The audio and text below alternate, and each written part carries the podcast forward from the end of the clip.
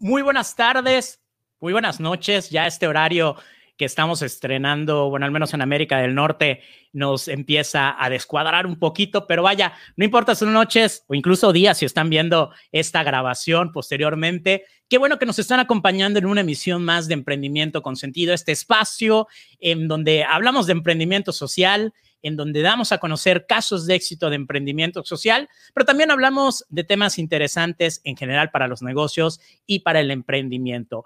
Hoy en una nueva emisión que me da muchísimo gusto presentarles porque vamos a tener un caso de una empresa mexicana que ya está teniendo éxito a nivel internacional y vamos a conocer un poco de uno de sus fundadores y del impacto que están generando a través de este tema que incluso es algo polémico. Pero también vamos a tener un gran amigo de invitado con el cual vamos a estar platicando de uno de los dolores de cabeza, si no lo hacemos bien desde el inicio, de cualquier empresa. No importa si es un emprendimiento social, si es una empresa de tipo convencional, y es el registro de marca, que tiene sus asegúnes, a veces creemos que es un camino difícil eh, pero bueno, hoy vamos a despejar algunas de estas dudas con Jesús Vega, que nos va a estar acompañando en esta emisión. Recuerden, si tienen alguna duda, si tienen algún comentario, pueden hacerla en cualquier momento de la transmisión.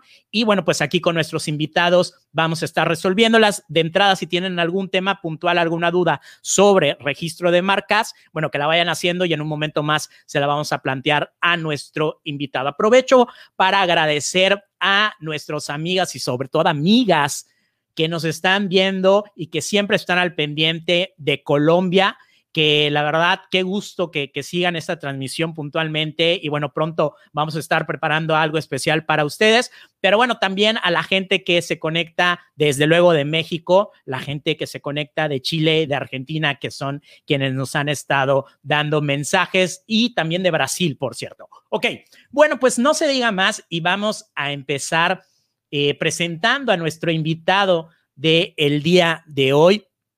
Es Emiliano Iturriaga. Él es el fundador de Rutopía, una empresa social que ahorita vamos a estar platicando, pero que precisamente con este proyecto ha logrado reconocimientos como el Hold Price 2019, que también vamos a platicar al respecto, pero ya también fue considerado por Forbes en la lista de los 30 empresarios menores de 30 más exitosos. Entonces, muchísimas gracias, Emiliano muy buenas tardes y qué bueno que pudimos cuadrar agendas para que puedas estar presente aquí en Emprendimiento con Sentido. ¿Cómo estás, Emiliano? Hola, ¿qué tal, Víctor? No, mi gracias a ti por la invitación. La verdad, muchísimo gusto estar por acá. Y muy bien, muy bien, por acá ya con calorcito desde la Ciudad de México. Sí, ya empiezan los, los calorcitos ricos, ¿no?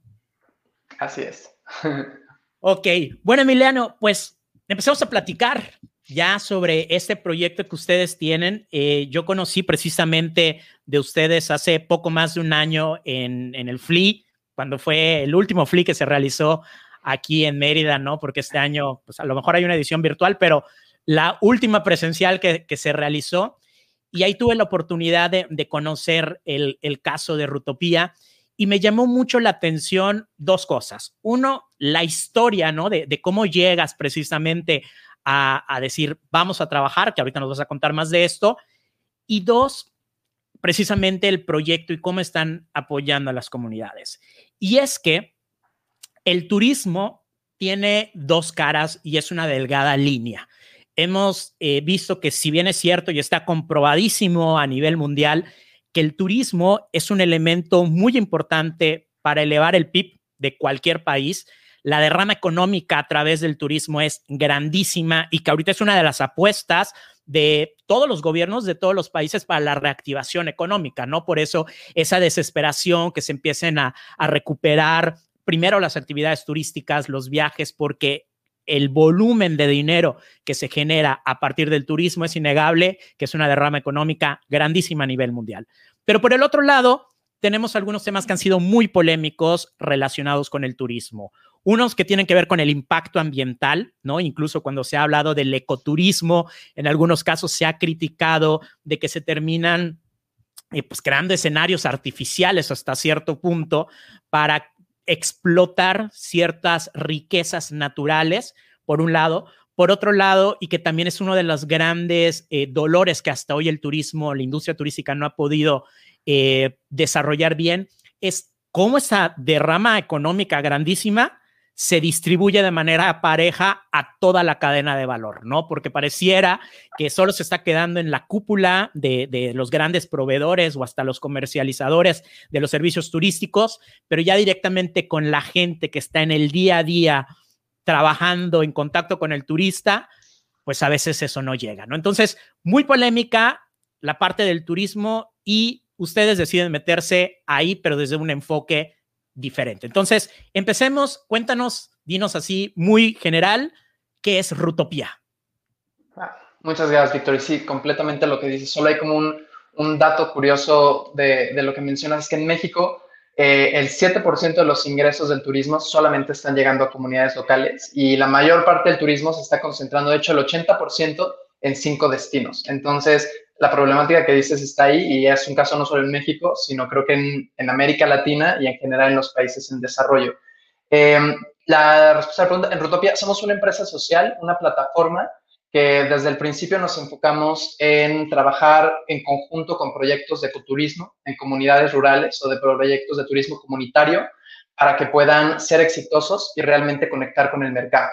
Eh, hoy en día, aunque no inventamos obviamente el ecoturismo ni el turismo comunitario, es algo que se ha intentado desde hace muchas décadas en varios países, eh, no está realmente dando resultados. Están los proyectos, pero la mayor parte, por mucho, están fracasando y no están realmente llegando al objetivo, que es lograr generar un ingreso sustentable y regenerativo para una comunidad y para un grupo de familias en su misma comunidad. Entonces, empezamos resolviendo ese problema en específico y ahora sí, desde el punto de vista del viajero, lo que nosotros hacemos es que podemos ofrecerle de forma muy fácil, de forma segura, de muy alta calidad y con garantía de muchos tipos a los viajeros para que puedan hacer viajes fuera de las rutas convencionales, para que puedan tener experiencias realmente auténticas, eh, por lo pronto, en México.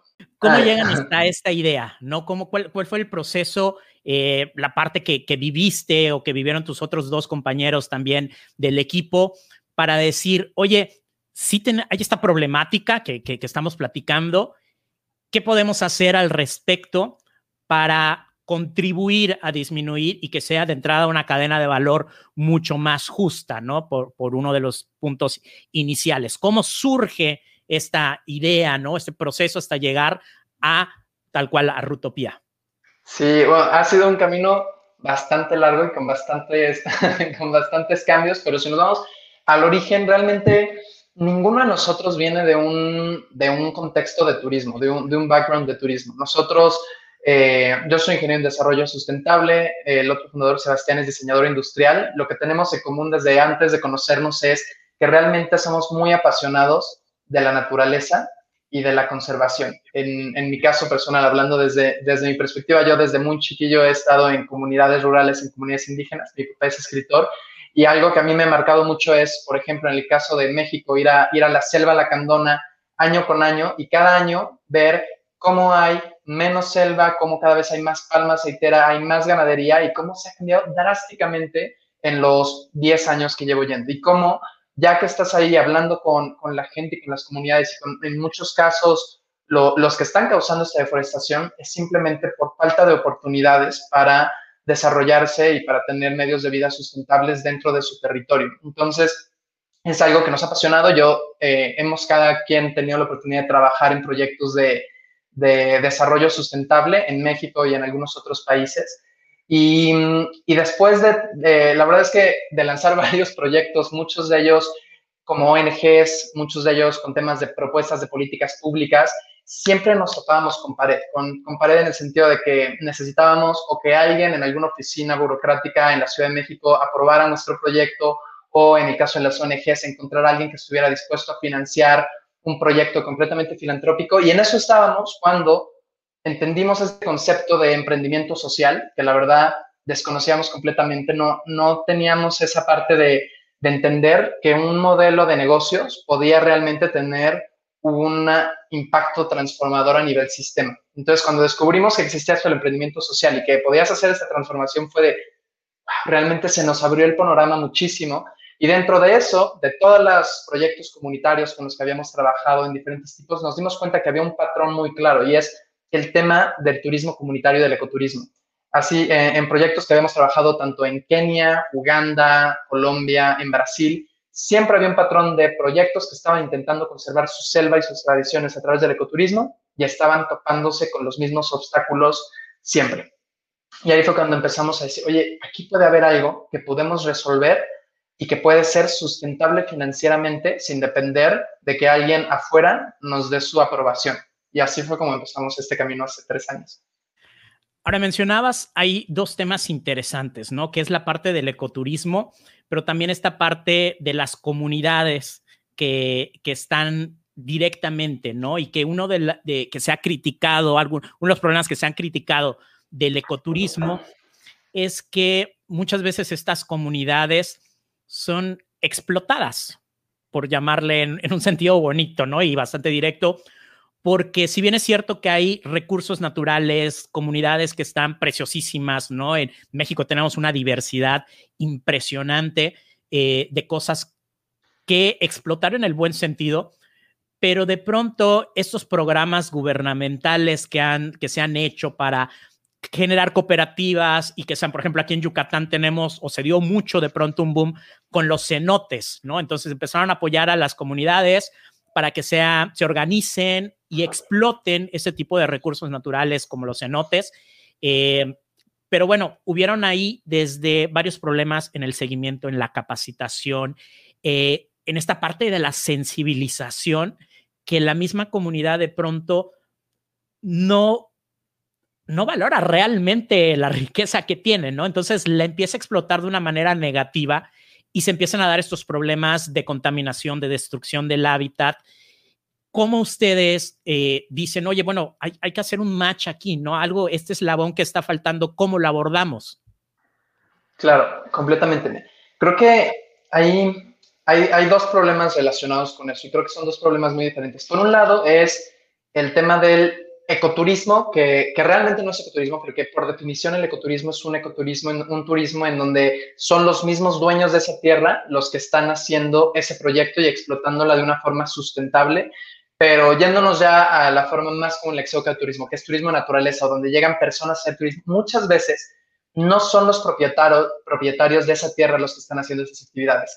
Y ahí es un primer problema, porque ahí no existe entonces un incentivo a largo plazo para conservar ese patrimonio es una empresa externa que está llegando y está poniendo en un display estas comunidades y estos ecosistemas y está haciendo una explotación pensando en sacarle provecho en el corto plazo. Y eso generalmente se da cuando es un operador, un dueño externo. Ahora, cuando es realmente el proyecto comunitario, cuando es la comunidad la que es dueña de ese proyecto o un proyecto cooperativa, proyecto familiar de la misma comunidad, empieza un ciclo virtuoso porque entonces tú al momento de que estás recibiendo un ingreso económico por mantener una selva viva, por mantener unas tradiciones vivas, tú tienes un incentivo para conservarlo.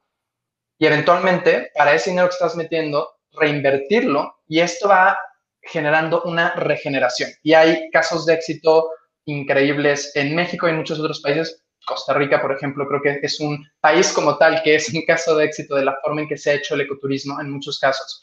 Eh, pero un problema, y ese es el segundo problema que surge ya en este tipo de, de proyectos, es cuando hay una mala organización o hay desigualdades en la información. Entonces, ¿qué pasa muchas veces? Que tú eres un proyecto comunitario, estás viendo que no estás recibiendo suficientes turistas o, pongamos este ejemplo, no estás recibiendo suficientes turistas y estás viendo en la televisión que los hoteles con alberca y con un edificio de concreto están llenos. Entonces, por esa falta de información muchas veces tú puedes creer, aunque estés a tres, a tres metros de un río cristalino y rodeo de selva, que la forma de aumentar tu, tu ingreso es, en vez de conservando, es depredando. Y es cuando llegas de repente a unos paraísos en medio de la selva y ves que tienen una alberga y que deforestaron y que hay unos edificios de concretos horribles. Entonces, y ahí realmente es, es esta falta de, pues sí, de información y muchas veces de encontrar ese mercado que realmente valora lo que tú como comunidad, como proyecto de turismo puedes ofrecer.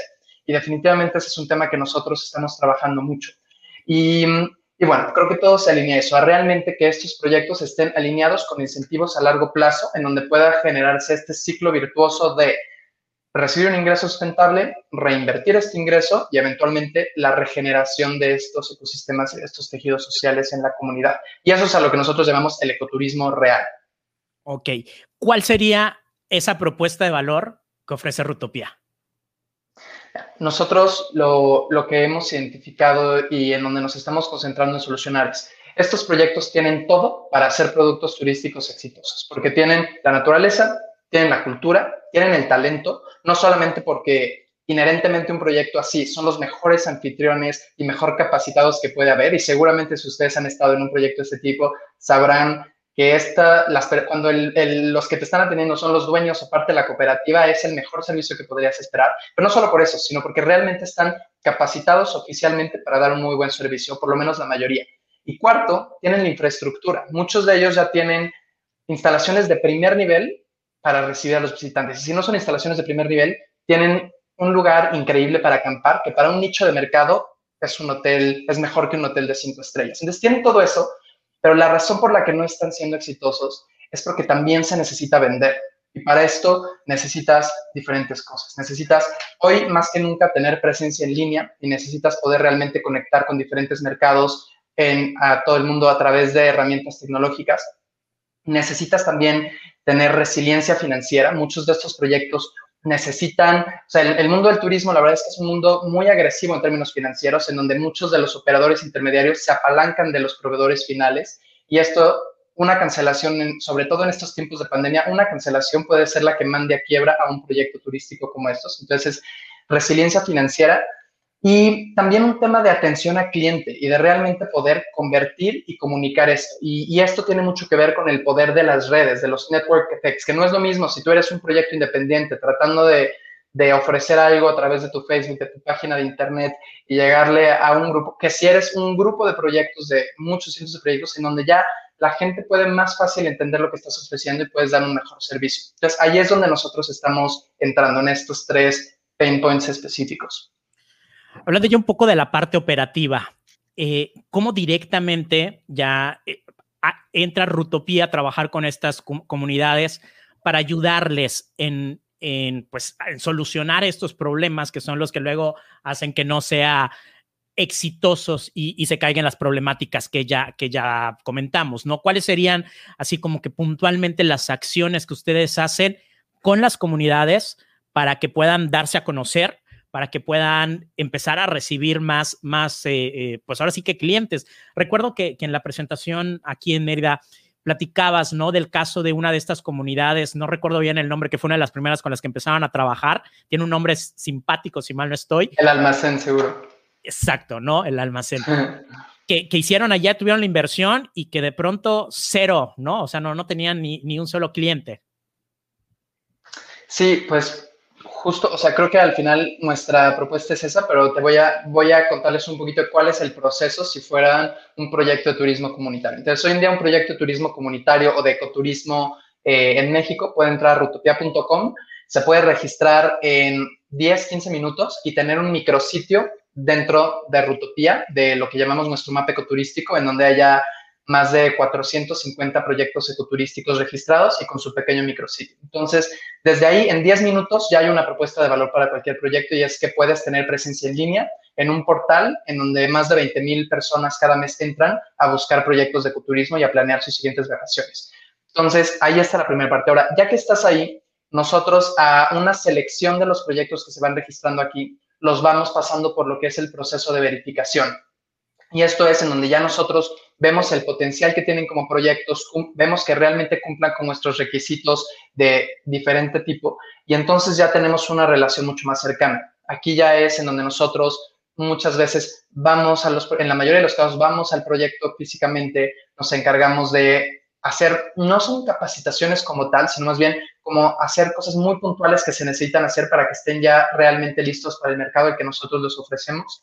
Y eh, bueno, levantamos material audiovisual, nos encargamos de hacer todo el, el, setup para que este proyecto pueda ser uno de, los, de las piezas que se puedan usar para crear los itinerarios y las rutas de Rutopía. Entonces, este es el siguiente paso, digamos, ya son anfitriones verificados. Y ya con esto, nuestros consultores de ventas que atienden a las, ahorita estamos en tiempo, en estos meses ya se está recuperando un poquito, ya estamos en 50 solicitudes de viaje a la semana, ya entonces nuestros consultores de ventas toman estos proyectos verificados y los incluyen en las rutas de los viajeros. Hacemos estas rutas personalizadas para personas que están buscando sí conocer México, pero más allá de irte a un destino de sol y playa y de estar en un resort o de los lugares típicos, estas rutas que incluyen también estos proyectos de turismo y ecoturismo comunitario. Entonces, y ya pues ahí se empieza a crear una relación más, mucho más profunda, en donde es una retroalimentación constante entre Rutopia y el proyecto, en donde vamos midiendo muchas cosas y les vamos dando eh, pues insights muy específicos de cómo ir mejorando para hacerlos mucho más competitivos cada vez dentro de Rutopia. Excelente. Y ahora, del lado del viajero, ¿cuál sería ese valor agregado? ¿no? Porque yo que, quiero irme ahorita, aprovechar y ya salir del encierro, irme a un lugar diferente, ¿por qué debería echarle una, una vista ya al website de Rutopía? Hoy en día, si tú eres un viajero y quieres ir a uno de estos proyectos, eh, tienes de dos opciones. Una, o agarras tu mochila y te vas por tu cuenta. A la bendición. Eh, a la bendición, que es, ah, digo, a mí me, me encanta viajar así también, esa, esa aventura. Em, o te puedes ir también, eh, en, mucho, en muchos casos no, pero en algunos casos, con estos tour operadores que vas en un camioncito con 20 personas o con 15 personas y vas a Agua Azul, a Palenque, igual y pasan 30 minutos un lugar y ya. Entonces, esas son las dos opciones, pero en México hoy en día, si tú quieres hacer un viaje realmente auténtico y de muy alta calidad y garantizado y seguro, Rutopia es por lo pronto una opción. Entonces, alguien ahorita entra a rutopia.com, pone solicitar un viaje, puede ver los diferentes ejemplos de rutas que hay eh, pones qué, necesitas y nosotros en menos de 24 horas te estamos mandando una propuesta personalizada para ti. Entonces, en donde hacemos una ruta exactamente con tus necesidades. No tiene que ser puramente turismo comunitario. O sea, hay personas que buscan, oye, ¿sabes qué? Quiero estar dos noches en Playa del Carmen y de ahí quiero pasar tantos días en este proyecto, pero sabes que nunca había venido a México, entonces también quiero ir a Chichen Itza entonces, hacemos rutas que se adaptan mucho. Entonces, ahorita lo que más estamos recibiendo son solicitudes de familias, de mujeres que viajan solas y también de, sí, ahorita sobre todo son esas familias, mujeres que viajan solas, parejas, lunas de miel. Entonces, son personas que, que están buscando sí este viaje diferente para llevar a sus hijos, a sus papás, a su pareja o solos, pero que sí buscan esa comodidad, que buscan la calidad, que buscan la seguridad y que buscan tener un consultor de viajes muy cercano que se encarga de hacer toda esa parte de planeación junto contigo. Entonces, eso es como lo que estamos ofreciendo. Y que además ahora, eh, bueno, con el tema COVID y esta recuperación que se está dando eh, pues de manera paulatina, pues eso también de pronto es una alternativa, ¿no? Si yo quiero viajar, pero no me quiero meter a un parque de estos de atracciones que, aunque siguen teniendo un control del número de personas que están presentes o estos resorts que están en, nuestras playas preciosísimas que tenemos en, México, pero que al final del día también voy a estar conviviendo con más gente. Estos son experiencias incluso más íntimas, ¿no? 100%. O sea, tú llegas al aeropuerto o a la estación de camiones o a donde llegues y está un anfitrión de Rutopía recibiéndote con las llaves de tu coche privado rentado y con un celular que nosotros te damos en donde viene la guía de viaje y todo lo que necesitas saber para tener tu viaje seguro y donde además te estamos monitoreando de forma remota desde las oficinas en la Ciudad de México. Entonces tú realmente vas en un road trip guiado con tu familia solamente, solo con personas o con las personas que tú vayas, pero con toda la seguridad de una empresa social como Rutopía que te está respaldando y que te está acompañando en todo momento, además de que los lugares a los que estás llegando en cada lugar hay un guía o anfitrión rutopiano que, que está ahí para ti y la gente se le comunica a tus clientes este impacto, este beneficio que se está haciendo con las comunidades? Claro, eso es un tema muy importante. Creo que no todos, para ser honesto, o sea, no todos de nuestros clientes y viajeros están viajando con Rutopía por la parte del impacto social y por la sustentabilidad, pero definitivamente es un diferenciador que esperamos que cada vez más personas, más viajeros lo tomen en cuenta cuando están tomando esa decisión de a dónde ir y con quién ir. Entonces, es, para nosotros es muy importante, no solamente por, por un tema de, diferenciación de Rutopía como empresa, sino porque parte de nuestro impacto también va de ese lado. O sea, los viajeros también están regresando a sus casas transformados. Hay personas que dicen, wow, yo pensaba que ir a México solo era estar en la playa de Cancún y ustedes me hicieron ver que hay todo esto diferente, es un país increíble, ¿no? Como que realmente ese impacto y todo eso que se llevan es muy importante para nosotros también. Buenísimo. Oye, ¿cuál sería ese impacto, ¿no? Que hasta el momento han generado. ¿Cuál, cuál ha sido, qué es lo que han visto más allá de, de estas experiencias que nos comentas, que, que, los mismos clientes, turistas que tienen viajeros, viajeras, eh, les han platicado del lado de las comunidades? ¿Qué es lo que han visto? ¿Cómo ha impactado Rutopía, sobre todo con estas comunidades con las que están trabajando? Sí, claro. Pues hay diferentes niveles de impacto, también cómo va el, el embudo, digamos, de, cómo van entrando los proyectos comunitarios a Rutopía. El primero y el más obvio, digamos, es que más de 450 proyectos tienen ahora presencia en línea, en donde más de 20 mil personas que están buscando ecoturismo los están conociendo y que antes iba a ser muy, muy difícil que los conocieran. Yéndonos ya a los proyectos verificados, el impacto más inmediato, que es más bien un resultado, es el aumento en ingresos de sus ventas, que ahí varía mucho en cada proyecto. Hay casos de éxito como el que comentabas del almacén, en donde pasaron de recibir literalmente cero ingresos por turismo y en muchas de esas familias es cero ingresos en general, eran familias autosuficientes, a recibir un ingreso por el turismo que les ha permitido hacer diferentes cosas a nivel comunitario y obviamente generar un ingreso a nivel personal. Ahora, el impacto real, ya, ya yéndonos al impacto en su definición más precisa, no es solamente el aumento del ingreso, es cómo se usa ese ingreso, porque no es solamente eh, que están duplicando, triplicando su ingreso los anfitriones o las familias anfitriones, sino es cómo se está utilizando. Y eso es algo que la verdad a nosotros nos apasiona muchísimo y es algo que estamos viviendo, es un impacto a largo plazo, pero ya nos emociona ver algunos casos de éxito muy concretos. Por ejemplo, en el almacén, en la comunidad de Oaxaca, ya hay más de, déjame, tengo la, cifra más actualizada, pero bueno, eh, hasta el último que vi había más de 100 viajeros que habían visitado esta comunidad y con ese ingreso habían logrado hacer ya tres campañas de reforestación con agave pulquero, que es un tema para recuperar los suelos, porque el agave eh, fija los suelos y evita la erosión. Entonces ya de repente después de, y hablo del almacén porque es de las primeras comunidades con las que trabajamos, entonces ahí sí hemos podido ver que dos años después, de repente ya hay pilas de agave pulquero, hay menos erosión y además el tema de volver a tener el tema eh, de revalorizar la parte tradicional. Entonces, desde ejemplos muy más, más anecdóticos hasta temas ya cuantitativos, pero poniendo un tema anecdótico es que cuando llegábamos y, y los anfitriones daban clases de mixteco a los anfitrión, a los viajeros, solamente estaban las señoras más grandes hablando mixteco y enseñándoles las palabras a los viajeros, y los niños y los más jóvenes estaban como de lejos y como que riéndose, ¿no? Y ahora,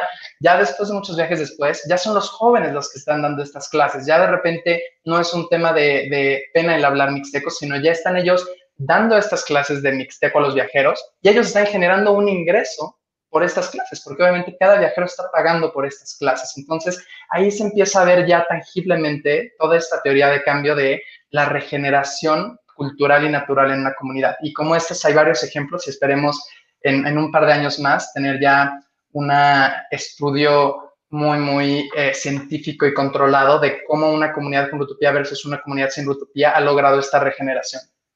Buenísimo, ¿no? Y sobre todo este tema del, idioma, que, que, lamentablemente en muchas de esas comunidades es lo que ha sucedido. Aquí en Yucatán tenemos el problema con, con la lengua maya, que se ha ido perdiendo precisamente porque la gente migra a trabajar de las pocas comunidades que son mayablantes, que están muy cerca de la zona de Quintana Roo, migran a trabajar estos resorts y es más fácil que terminen hablando inglés que español incluso y la lengua maya se empieza a perder, ¿no? Desde por temas culturales, por temas que, que me da vergüenza y todo en las escuelas o porque tengo esta migración misma aquí en el país y empiezan a hablar inglés o algún otro idioma para trabajar en estos resorts y se va perdiendo, ¿no? Entonces, esto que, comentas creo que, es una muestra de, como dices, ¿no? Del impacto que es más allá del ingreso, sino de todo esto que está alrededor. Y en ese sentido, y uno de los temas centrales también de aquí en Emprendimiento con Sentido, es la alineación con los objetivos de desarrollo sostenible. ¿Cómo están en ese sentido ustedes? ¿Qué, qué, tan alineados están? ¿Qué tan parte es de Rutopía los objetivos de desarrollo sostenible?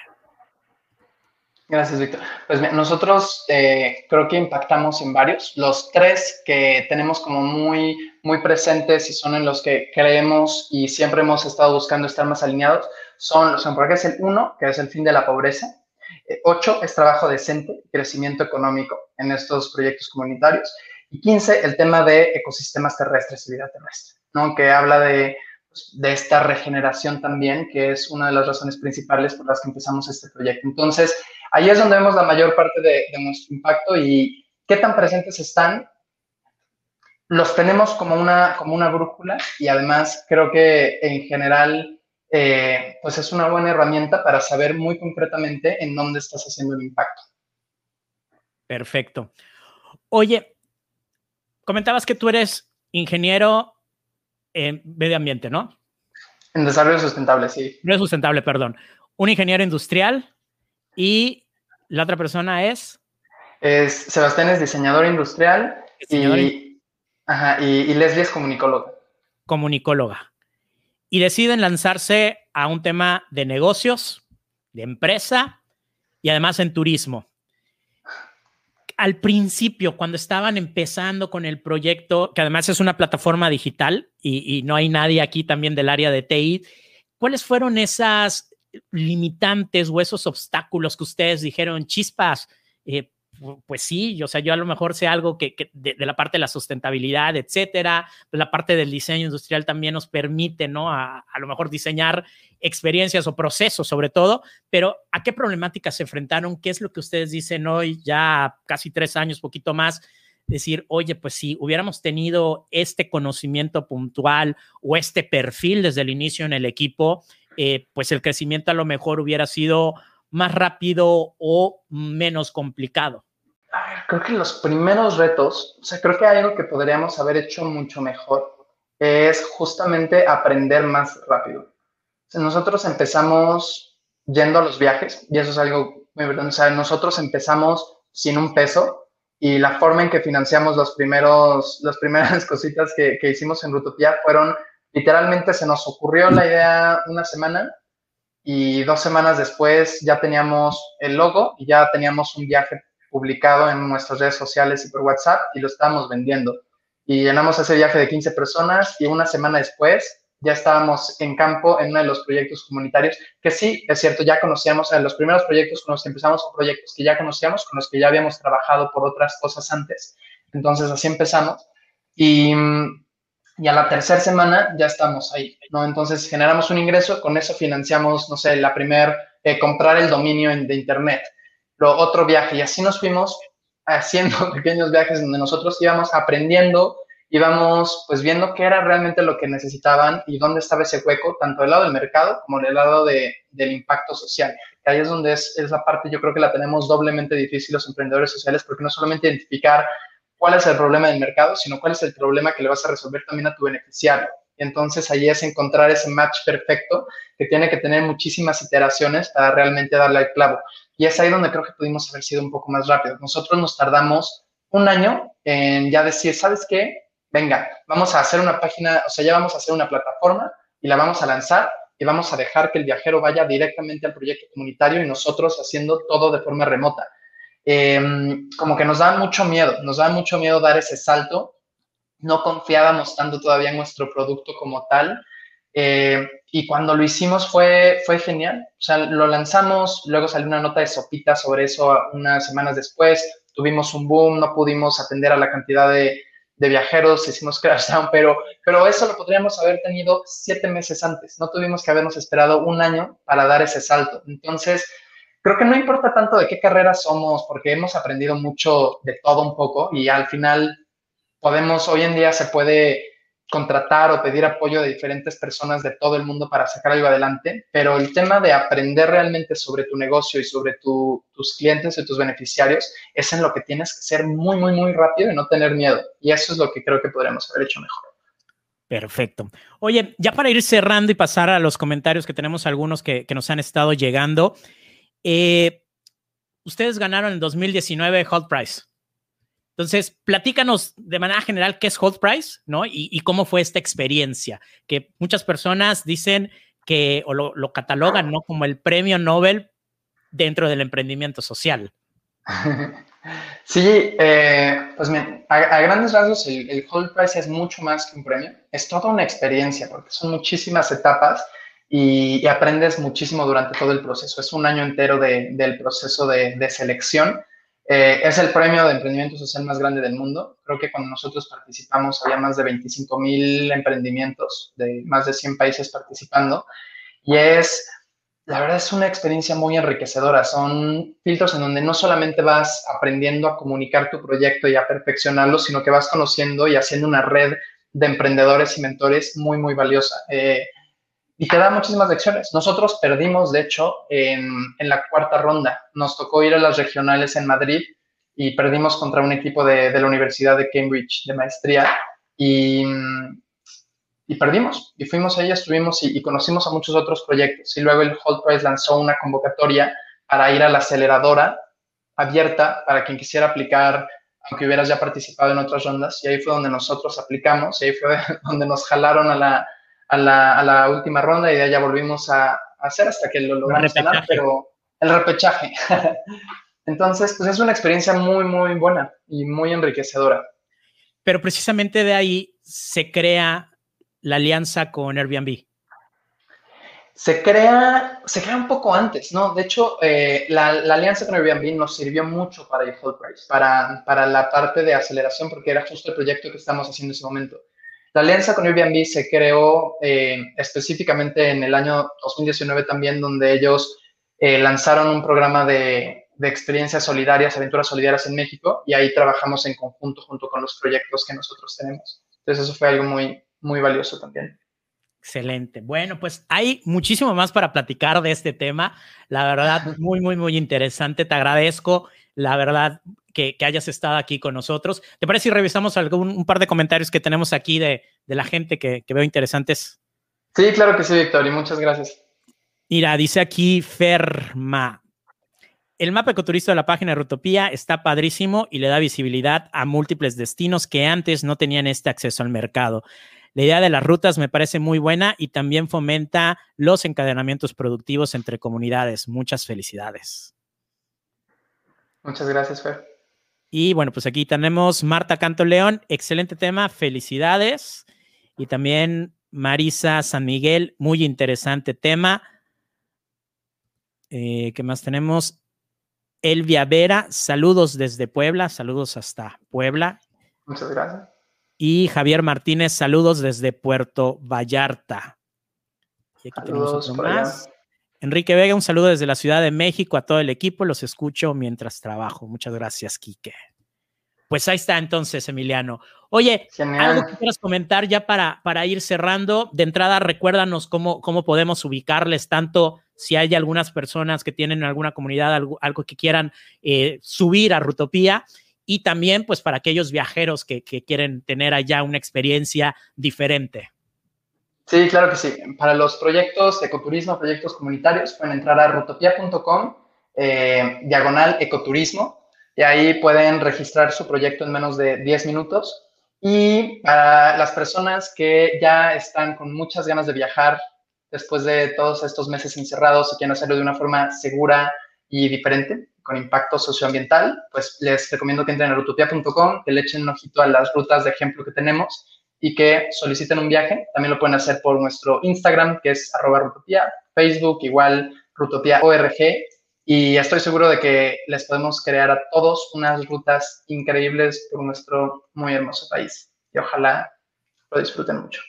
Y además apoyando a estas comunidades. Así que doble beneficio, uno personal, en el sentido de que viajar siempre es bueno, pero además esa pues posibilidad de ayudar, ¿no? Y contribuir también al desarrollo de estas comunidades. Pues Emiliano, muchísimas gracias de verdad. Y bueno, pues aquí tienen un espacio, una casa virtual para, para ojalá podamos más adelante platicar de, y darle seguimiento a lo que ustedes están haciendo y tener, eh, pues, igual lo que ustedes necesiten difundir y todo, bueno, pues cuenten con nosotros. Muchísimas gracias, Víctor, y gracias a todos. Que tengan una muy buena tarde. Bueno, pues ahí está Emiliano Iturreaga de Rutopía. Y bueno, pues ahí eh, también en las redes sociales y en todas las publicaciones que hemos estado haciendo, ahí los hemos estado, hemos ido etiquetando para que también ustedes, pues si no tomaron los datos, pues ahí los puedan revisar. o recuerden que esta se queda grabado, lo pueden ver más adelante también en el canal de YouTube o el podcast que hacemos en Spotify para que puedan tener nuevamente la información. Y bueno, vamos de volada con nuestro siguiente invitado que ya está listo y que ya está aquí para que platiquemos de este tema que también es muy, muy, muy interesante. Entonces, le agradezco mucho a Jesús Vega, un viejo amigo, porque es de hace mucho tiempo, no, no por otra cosa. y que bueno, hemos coincidido desde hace tiempo aquí en el ecosistema del emprendimiento en diferentes lugares, pero siempre volviendo a coincidir. Un tiempo estuvo, bueno, cuando yo empecé a tener idea de Jesús, estaba con este programa detrás del mundo de las marcas, un programa de radio antes creo que no nos imaginábamos estar haciendo este tipo de programas, y era radio o televisión, ¿no? Entonces, interesante, tuve la oportunidad de estar dirigiendo el instituto, la oficina regional de Limpia, el Instituto Mexicano de Propiedad Industrial, y bueno, actualmente también está al frente en el Parque Tecnia de la Universidad Anáhuac Mayap, pues de la Oficina de Transferencia Tecnológica y también toda la parte de propiedad industrial de, esta, de este parque tecnológico. Jesús, ¿Cómo estás? Muy buenas noches. Bienvenido a Emprendimiento. ¿Cómo estás, Víctor? Muchas gracias. Gracias por la invitación. La verdad es un placer estar contigo en este tu programa. Oye, vamos a platicar de este tema que, que nos han estado pidiendo y que es algo que ahora sí que con la experiencia del otro lado, en la, desde el que estábamos en la incubadora de negocios, me di cuenta que es uno de los temas que siempre se dejan hasta el final o incluso nunca se hacen y que eso puede generar de pronto algún problema cuando ya nuestra empresa, cuando ya nuestro negocio está agarrando cierto vuelo y alguien nos dice por ahí, oye, ¿y tu marca ya la registraste? ¿No? Y la gente dice, pues no, no, no, porque no es momento, eso es para las empresas grandes o simplemente no lo habían considerado y de pronto cuando lo quieren hacer, resulta que alguien ya tiene una marca parecida, o tal cual la marca, ¿no? Así como lo estamos llamando, ya existe un registro previo, o de pronto la marca que nosotros queremos no es registrable. Entonces, ahorita vamos a platicar de esos temas un poquito más puntuales, pero de manera general y para entrar directo, ¿cuál es la importancia o por qué sí debemos preocuparnos del registro de la marca desde las etapas iniciales de nuestro emprendimiento? Claro, Víctor. Mira, la verdad es que la mayoría de las empresas entiende y está consciente de la importancia del uso de sus marcas, ¿no? Y sobre todo porque saben que la marca les permite estar diferenciando sus productos o servicios de los demás competidores. Eso es algo muy importante porque de hecho esa es la manera en la que empiezan a, elaborar sus productos, les ponen un nombre y la, la gente empieza a identificar estos productos o servicios. Pero en la realidad, eh, no todas las empresas son conscientes de la importancia que tiene el registro, como bien lo mencionas, ¿no? Cuando hablamos de registro, estamos hablando de derechos legales, pero también estamos hablando de cómo incorporo este derecho legal a mi empresa. Y eso tiene que ver mucho con mi estrategia, mi plan de negocios, cuál es el buyer persona y todo lo que significa una marca. ¿no? En ese sentido, la verdad es que eh, dentro de un plan estratégico, la marca se vuelve crucial, porque es en esencia la protección que va a brindar, la manera en la que yo voy a mantener durante un tiempo de vida de la marca o la marca en toda su totalidad, durante lo que dure esta o lo que yo decida como empresario que dure, la propiedad de la misma, además de excluir a los demás de que la utilicen sin mi autorización o bien que la utilicen con mi autorización, lo cual a mí me va a generar ganancias, ya sea a través de licencias específicas o a través de lo que se conoce como franquicias, ¿no? Ya en un concepto mayor como un paquete, ¿no? De, ciertas características que se pueden vender a un cliente en particular o al público en general, eh, eh, eh, determinando, digamos, las características de lo que el producto o servicio requiere, ¿no? Pero también es algo muy importante considerar que yo puedo tener la marca, pero si no la registro, pues entonces no tengo derechos. Y entonces se vuelve relevante también para la empresa considerar, primero, cuántos productos tengo, cuáles servicios tengo. Y por qué esto es importante desde el inicio, o, de lo que, porque es importante resaltarlo en tu propia pregunta, ¿no? Porque hay empresas que empiezan con, voy como emprendedor y necesito una marca para diferenciarme. Bueno, es el momento para empezar a planearlo, pero está futuro cuáles son los productos o servicios que va a tener. Pero el planteamiento es correcto. ¿Qué necesito yo para protegerlo? ¿No? Perfecto. Ese ya es un primer paso. Pero también tenemos empresas que no tienen la marca registrada, pero ya la han utilizado durante un determinado tiempo. Eso ya es una situación distinta, porque ahí la marca va a tener o una problemática de registro o bien una situación de oportunidad para o renovarla o bien registrarla y manifestar el uso que con anterioridad he hecho durante un determinado tiempo y a partir de la fecha en la que yo estoy haciendo el registro, pues correrán estas características legales que me da el registro para defender mis derechos, pero además también para poder hacer que mi propio producto o servicio que estoy vendiendo tenga más valor. Y es ahí donde se vuelve este punto eh, como intangible de la empresa, pues el concepto más relevante, ¿no? No solamente para diferenciar los productos o servicios, sino realmente para que tenga más valor mi eh, producto, mi servicio, pero también mi empresa o yo como persona, que puedo ser también eh, mi marca personal, ¿no?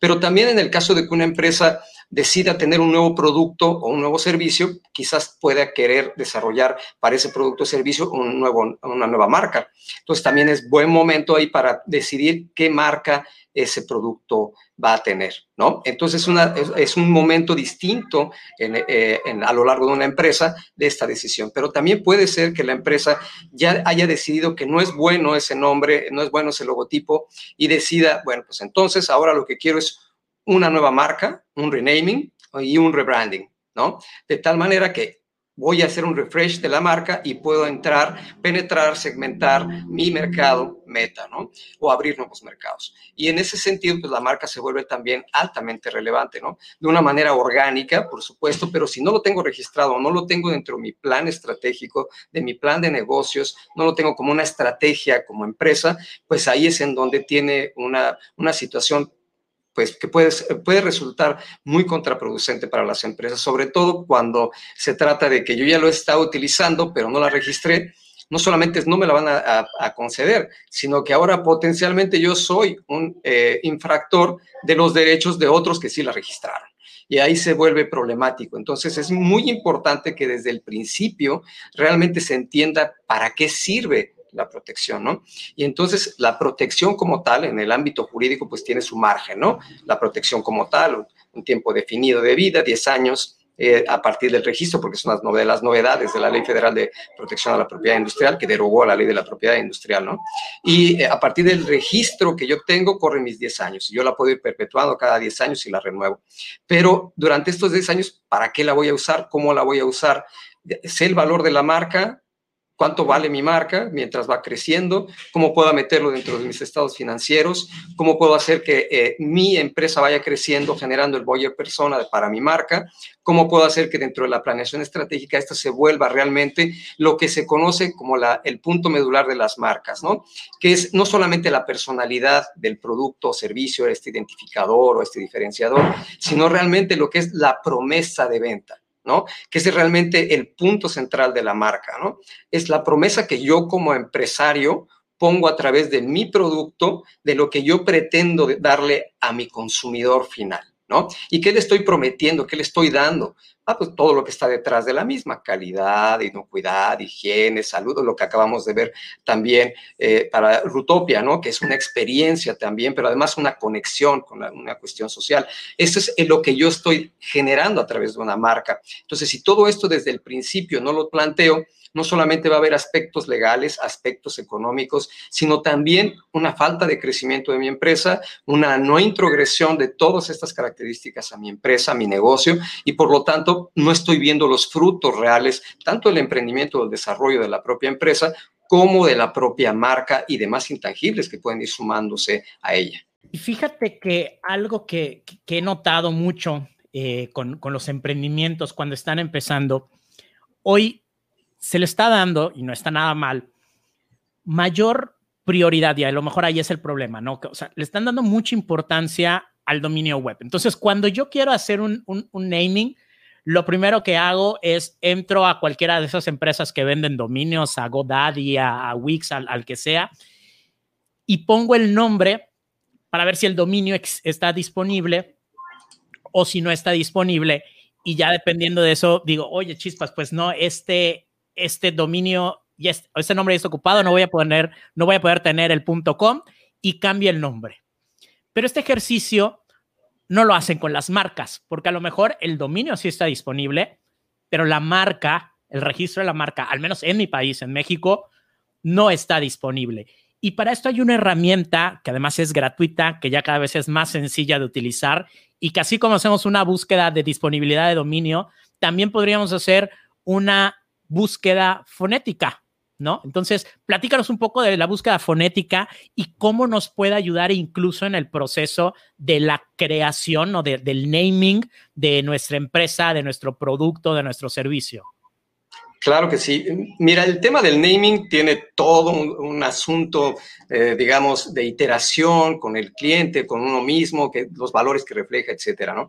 Pero como bien señalas, una de las cosas importantes cuando ya tengo un nombre que le quiero poner y que quiero ver si real porque me gusta, porque ya lo he utilizado o porque ese es el que deseo tener durante determinado tiempo su protección, pues lo primero que hay que hacer como siempre, como lo acabas de mencionar para el tema de los nombres de dominio, independientemente del TTL que se trate, es realmente es registrable, realmente es distintiva, realmente me hace diferente. Y la pregunta que en este caso se hace precisamente a través de lo que se llaman las búsquedas fonéticas y que no es otra cosa que preguntarle a sistemas automatizados, algunos como el caso de México, Estados Unidos, Europa, etcétera, utilizan inteligencia artificial precisamente para hacer estas búsquedas. La búsqueda fonética lo que hace es la forma en la que se pronuncia más que con la forma en cómo se escribe, determinar si ese producto, en este caso a través del nombre que yo le estoy poniendo, está o no parecido en grado de confusión, como se llama legalmente, o es idéntico a algo que ya existe. Si es idéntico, pues claramente yo no podría hacer el registro de algo que ya existe, ¿no? Pero tampoco si es en grado de confusión muy similar, fonéticamente hablando, me lo van a conceder porque causa precisamente confusión. ¿A quién? Al cliente, al usuario final, al público en general. Y por lo tanto podría caer allí en una situación también legal. Pero además, ¿para qué va a querer un, un emprendedor, una empresa de tener una marca que puede confundirse con otra que ya existe en el mercado? No tendría más que un impacto mínimo mi nueva marca con esa indiferencia, digamos, que estoy haciendo. Ahora, lo que es importante considerar en esta parte de de la diferenciación del nombre que yo estoy generando para mi marca, es que esto se tiene que hacer respecto del tipo de productos o servicios que estoy generando. No es lo mismo si yo tengo un restaurante que si lo que yo tengo, por ejemplo, como lo acabamos de ver, ¿no? Es, eh, digamos, talleres o capacitaciones, ¿no? De algún tipo, o que estoy vendiendo zapatos, o que estoy vendiendo sombreros, o que estoy vendiendo hipiles, etcétera no es lo mismo. Entonces, para eso hay una clasificación, en este caso internacional de marcas, que es la clasificación de NISA. Entonces, para cada eh, grupo o características agrupadas de, determinados productos se clasifican, ¿no? En, este caso, en 45 tipos de clases. Eh, en este caso también en particular hay unas para productos y otras para servicios. Yo cuando ya tengo identificado el producto a través de los clasificadores, en el caso de México es las ClasNISA y o a nivel internacional se pueden hacer las búsquedas igual con los clasificadores y uno puede encontrar qué clase se refiere específicamente mi producto. Y ahí a, a los sistemas preguntar en esta clasificación de este nombre existe y si no existe y o no hay nada similar, entonces pensar en que pueda ser registrable. Pero aquí, si me lo permites, hay una situación importante. Las personas de a pie podemos hacer la solicitud de registro en este país o en cualquier otro a través de los sistemas digitales que ya están disponibles en la mayoría de los países. No, se necesita ir físicamente. Eh, ya se puede hacer todo en línea, ¿no? lo cual es bastante bueno pero muchas personas cuando se arriesgan a hacer las solicitudes y en su caso, que por supuesto que pueden tener el registro, nunca lo hicieron como una estrategia. Entonces, lanzan, por ejemplo, en una clase en particular sin pensar que hay otro tipo de productos que caen en otra clase.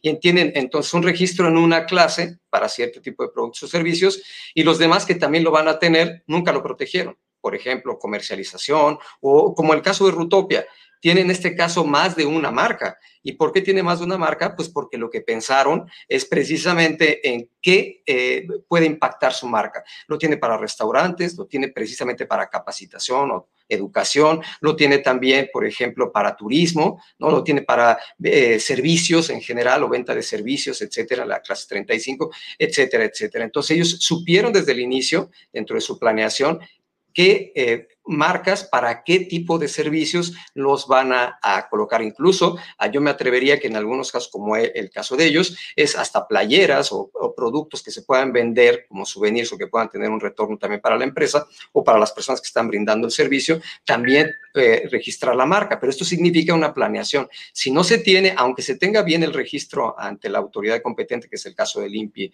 en México, pues en realidad no va a tener una buena estrategia la empresa. Entonces es ahí en donde también el, tema del registro de la marca se vuelve relevante desde el inicio. Entonces la búsqueda fonética es esencial, ¿no? Buscar fonéticamente las diferencias o similitudes y tomar decisiones, pero ahora sí planeando la estrategia como empresa. Excelente, ¿no? Qué, qué buenos, qué buenos eh, temas ahí puntuales. Y por ejemplo, ese caso de Rotopía, que ya rápido te metiste a ver ahí cómo están sus registros, ¿no? Oye, otro problema que de pronto se da eh, que yo igual ya tengo cómo me empecé a, me empecé a llamar de alguna manera, la gente me empieza a conocer, voy a registrar mi marca, hago de pronto a lo mejor la búsqueda fonética, voy con algún asesor o voy directamente a la oficina del INPI y me dicen, oye, tu marca resulta que no es registrable, ¿no? Entonces, ¿en qué caso se da esto del no registrable, porque a veces también son errores, ¿no? Tratamos de, poner nombres demasiado obvios y, nos empezamos a llamar así y luego el INPI dice, oye, sí, pero estas palabras no te las puedo registrar, ¿no? Entonces, ¿qué es una marca no registrable o en qué momento caemos en este tipo de situaciones? Bueno, la primera parte de la no registrabilidad es precisamente aquello que describe el producto, ¿no? O sea, no, no se puede dar un registro de marca en cualquier país para eh, un producto que es agua y que se llame agua, por ejemplo, ¿no? O zapatos con la marca zapatos, o sea, tiene que haber un elemento diferenciador. Entonces, la parte inicial de registrabilidad es que tenga distintividad, que sea diferente a lo conocido. Pero ¿qué pasa? Que aún y cuando no sea eh, lo suficientemente distintiva, puede tener características que le permitan ser registrable si además de la cuestión fonética se le agregan otras eh, palabras que lo hagan más distintivo, ¿no? O que le pongan, por ejemplo, algunas iniciales o que les pongan, ahora sí, lo que se suma y que no hemos platicado en este momento, que son los, en, las imágenes, ¿no? Que se conocen como logotipos o que la marca se, se fusione en un isotipo y en lo que se llama las marcas mixtas, ¿no? Que utilizan logotipos, etcétera. Entonces, toda la marca vista como un todo puede ser susceptible de registro. ¿Ok? Eh, puede ser, y eh, aquí me gustaría remarcar este punto, el 75% de las marcas en México utilizan la estrategia de registro de nombre más el logotipo, lo que es una marca mixta. ¿No? Entonces, la mayoría utiliza esta estrategia. ¿Es la mejor? Pues siempre ha habido una, una eh, cuestión de sí o no, ¿no? Pero es, ¿qué es lo más apropiado? Pues el nombre por separado y el, logotipo, porque lo podemos cambiar el logotipo, ¿no? Y eh, modificarlo para el producto, para servicio, mientras el nombre nunca va a cambiar, ¿no? Por ejemplo. Pero en algunos casos, la no registrabilidad, como bien mencionas, recae en algunos temas que tienen que ver incluso más allá de la propia ley. Por ejemplo, cuando se trata de palabras que son eh, no registrables porque resultan ser algo no apropiado en el lugar donde vivo. ¿No?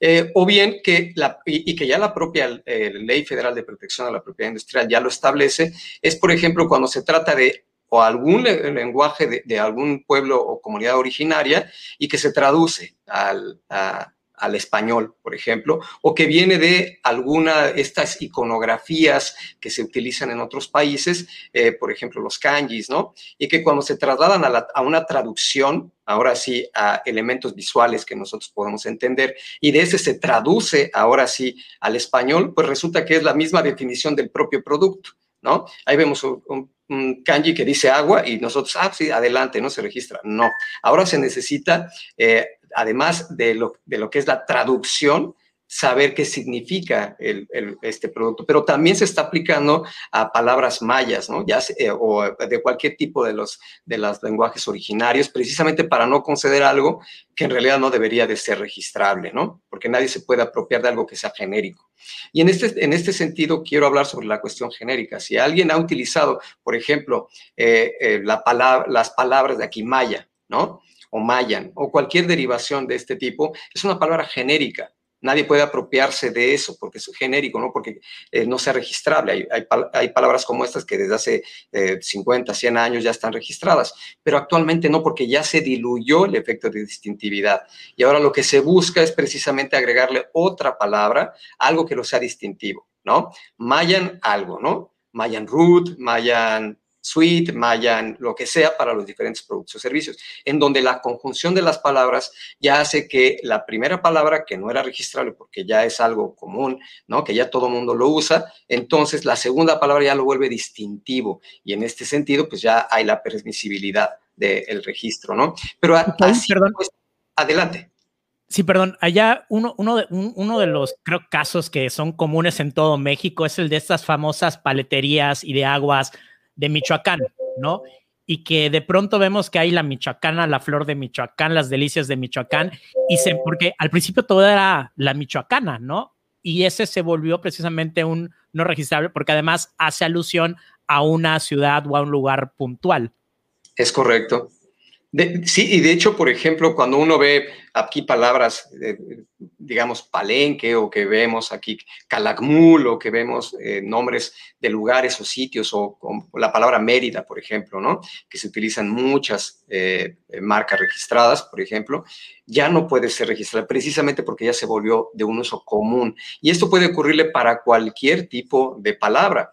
Y, y sobre todo, tú acabas de decir otra cuestión que también hace que no sean registrables. Cuando estamos hablando de un lugar o un territorio específico, sobre el cual no podemos tener nosotros el dominio, la posesión, ¿no? Y así hay muchísimas, hay algunos, las casos de las groserías, por ejemplo, tampoco son registrables o que vayan en este caso en contra de ciertas eh, cuestiones de la sociedad, ¿no? Entonces hay muchísimas, eh, ahora se ha ampliado el abanico, ya, ya son eh, en este caso más de 10 puntos de no registrabilidad y hay que analizar cada marca bajo la perspectiva precisamente no solamente de la cuestión fonética, sino si es o no registrable. Es ahí en donde muchos emprendedores o empresarios, eh, al no tener el conocimiento, se lanzan. ¿Y qué es lo que va a pasar? Es que cuando se hace el pago ante cualquier institución, por ejemplo, el caso del INPI, se hace el pago ya para el registro, pero esto ya no es reembolsable. Ya no se puede modificar la solicitud una vez que se presenta. Así que ya se fueron ahí prácticamente 3 mil pesos. Y entonces, si se les rechaza la marca, lo pueden volver a intentar, pero claramente se las van a volver a rechazar si no lo hacen ahora de manera correcta eh, y eso quiere decir que ya tengan un análisis real, ¿no? Y es ahí donde está el tema de los despachos, asesores o especialistas en el área, en donde se les puede ayudar a que el registro pueda proceder de la mejor manera. Exacto, esa sería la moraleja. Si bien es cierto que es un tema muy importante y crucial, no es un tema que hay que dejar a la ligera y que debemos asesorarnos de las personas que sean especialistas. Eh, en el caso, por ejemplo, oficinas de propiedad intelectual que hay en todos los estados y en todos los países, en algunos lugares, como aquí en el caso de Yucatán, que afortunadamente tenemos más de, creo que más de cuatro o cinco oficinas que nos pueden ayudar. Y además despachos legales que están especializados en el tema de propiedad industrial, que es un tema grandísimo y que Jesús te voy a comprometer para que más adelante vengamos a platicar, pero ya también de otros elementos que, que luego están y que generan mucha duda, ¿no? Los patentamientos. ¿Cuándo puedo patentar algo? ¿Qué sí es patentable? ¿Qué no es patentable? Porque muchas veces nos quedamos con esa idea, es que ya patenté el nombre, ¿no? O ya patenté mi receta, o paténtala, ¿no? Alguien, alguien nos dice, esa receta de, de tu salsa de chile habanero está buenísima, deberías patentarla. Y así, ¿se puede? ¿No se puede? Véanlo en el siguiente episodio. Exactamente, esa será otra historia. Y con gusto, Víctor, las veces que sean necesarias, ¿no? Sabes que el compromiso de tu servidor y también de Tecnia es apoyar a todas las personas, los, emprendedores y los empresarios. Perfecto. ¿Dónde podemos localizarte? ¿Dónde podemos contactar Tecnia para quien tenga algún interés puntual en estos temas? Pues vaya directamente para ahí. Claro que sí, estamos nosotros justamente en Tecnia, el Parque Tecnológico de la Universidad de Anáhuac Mayab. Eh, mi correo electrónico es jesús.vega.anahuac.mx y ahí me pueden escribir para cualquier duda, para cualquier comentario o, que necesiten una asesoría gratuita respecto de lo que ustedes quieren eh, proteger o que quieran tener alguna acción en relación a su emprendimiento. Perfecto, Jesús. Bueno, pues muchísimas gracias y entonces ya estamos comprometidos revisamos agendas para que regreses y hablar del tema de patentes. Con gusto, Víctor. Muchísimas gracias. No, pues al contrario, a ti. Pues ahí está Jesús Vega y este tema que además da para hablar muchísimo más. Ya hemos platicado aquí del tema del branding en general, pero la propiedad intelectual, la propiedad industrial, que también son conceptos ahí que tienen sus temitas, bueno, pues es otro, otro, otro, otro asunto interesantísimo y que más, más adelante vamos a abordar nuevamente. Y tenemos algunos comentarios más que, que nos han llegado, algunos saluditos más que, que, tenemos por aquí. Muchísimas gracias de verdad a toda la gente que nos está sintonizando. Marisa San Miguel, saludos desde Ciudad de México. Muchísimas gracias por estar al pendiente. Eh, Marta Canto León, León, este programa puede llegar a las agencias de viajes. Eh, supongo que es relacionado con lo que estamos platicando de Rutopía. Rutopía, en un sentido muy, muy básico, al final del día sería una especie de agencia de viajes muy especializada, pero que además de vender estas experiencias, bueno, como ya nos platicó Emiliano, trabajan muy de manera directa con estas comunidades para generar un impacto real dentro de la comunidad más allá del impacto económico. Entonces, Rutopía como tal es un tipo de agencia de viajes con un modelo de negocio eh, pues muy particular, desde luego, y además un modelo de empresa social. Raúl Arriola, muchas felicidades a mi compañero de primaria. Quiero hacer una cabaña como la casa del árbol que tenía Emma en su casa. Bueno, Raúl Arreola, igual ahí refiriéndose a Emiliano, así que pues ahí luego nos muestran las fotos de, de esa casita. Tarciso Sarcín, saludos desde Brasil. Saludos, amigo Tarciso Sarcín. Muchísimos saludos allá hasta Brasil. Y aquí tenemos otra pregunta más. Dice Marta Canto León, si ya tus clientes te conocen con un nombre y te das cuenta que no es registrable, con aumentarle algo más al nombre podría ser que ya pueda ser registrable, pero esto no ocasionaría que tus clientes se confundieran. Claro, totalmente, ¿no? Y hemos visto muchos casos de empresas que de pronto tienen que cambiar el nombre. Algunos casos es por estrategia meramente comercial, pero en algunos casos ha sido forzado porque de pronto alguna empresa resulta que ya tenía previamente registrado ese nombre y llegan eh, por expansión, a lo mejor aquí en mi ciudad no había una sucursal o esa empresa no había entrado, pero ya lo tiene registrado para todo México previamente. Y cuando llegan, pues resulta que yo no puedo seguir usando ese nombre porque yo no lo registré y los dueños es esa empresa. Entonces ahí tengo que hacer un cambio. En el caso de que tenga algún elemento que sea no registrable y le tenga que añadir algo como esta pregunta, desde luego que va a afectar mi nombre y pueden pasar dos cosas. La primera es que definitivamente voy a tener que hacer un gasto mayor en promocionar, en difundir, en dar a conocer mi nueva marca, que la gente me empiece a ubicar con mi nuevo eh, nombre. Y es un gasto extra que, estoy haciendo. Y desde luego puede generar esa confusión con, con las empresas. Por eso, reiterar la importancia de que no lo dejemos a la ligera, eh, hoy en la mañana estaba en una plática y hicieron esa pregunta puntual de si es importante o si debo registrar mi marca al inicio de mi proyecto y esta persona decía que no, que para qué. Y no, la respuesta es sí. A lo mejor es cierto, si todavía tengo la idea de lo que quiero hacer, no. Pero si ya voy a salir al mercado, antes de empezar a vender, sería lo ideal que por lo menos haga una búsqueda fonética desde que estoy haciendo el ejercicio del naming, de definir el nombre de mi empresa o de mi producto o de mi servicio para ver si la voy a poder registrar más adelante. ¿no? Así como voy a buscar si ese dominio, si ese nombre está disponible en redes sociales, en Facebook, en Twitter, pues también lo debo hacer la búsqueda fonética, que es gratuita y que es una herramienta que cualquier persona puede utilizar obviamente lo ideal es tener ahí ese asesoramiento. Entonces, sí, sí nos va a causar problemas, sí nos va a causar allá confusiones. Por eso la importancia de hacerlo para evitar esos problemas. Así que bueno, pues muchísimas gracias de verdad a toda la gente que nos ha estado siguiendo y nos está acompañando. Recuerden, recuerden que les invito a que sigamos platicando, que sigamos en contacto a través de Twitter, Facebook, Instagram, LinkedIn, YouTube. Me encuentran como soy Víctor Cámara. Ahí me pueden mandar mensajes, ahí me pueden decir qué temas, qué otros eh, invitados quieren que tengamos aquí en Emprendimiento con Sentido, pero también si tienes una empresa social, avísame, ¿no? Para poder invitarte y que estés aquí y nos cuentes tu caso de éxito. O si conoces a alguna persona, alguna empresa social, pues también haznos ahí esta invitación para que podamos invitarles a su vez a que estén aquí en Emprendimiento con Sentido. Así que les invito a que sigamos en contacto a través de redes sociales. Recuerden que todos los episodios de Emprendimiento con Sentido están disponibles también en Spotify para que puedan estar escuchando mientras están en el tráfico, mientras están en el trabajo, mientras están haciendo los quehaceres en la casa para que ahí puedan seguir todos estos temas que hemos estado presentándoles. Nos vemos en la siguiente emisión, nos escuchamos en la siguiente emisión. Recuerden que todavía tenemos mucho más, vamos a tener invitados, invitadas, sobre todo con temas y emprendimientos muy, muy, muy interesantes. Así que no se desconecten, eso es Emprendimiento con Sentido y yo soy Víctor Cámara. Hasta la próxima.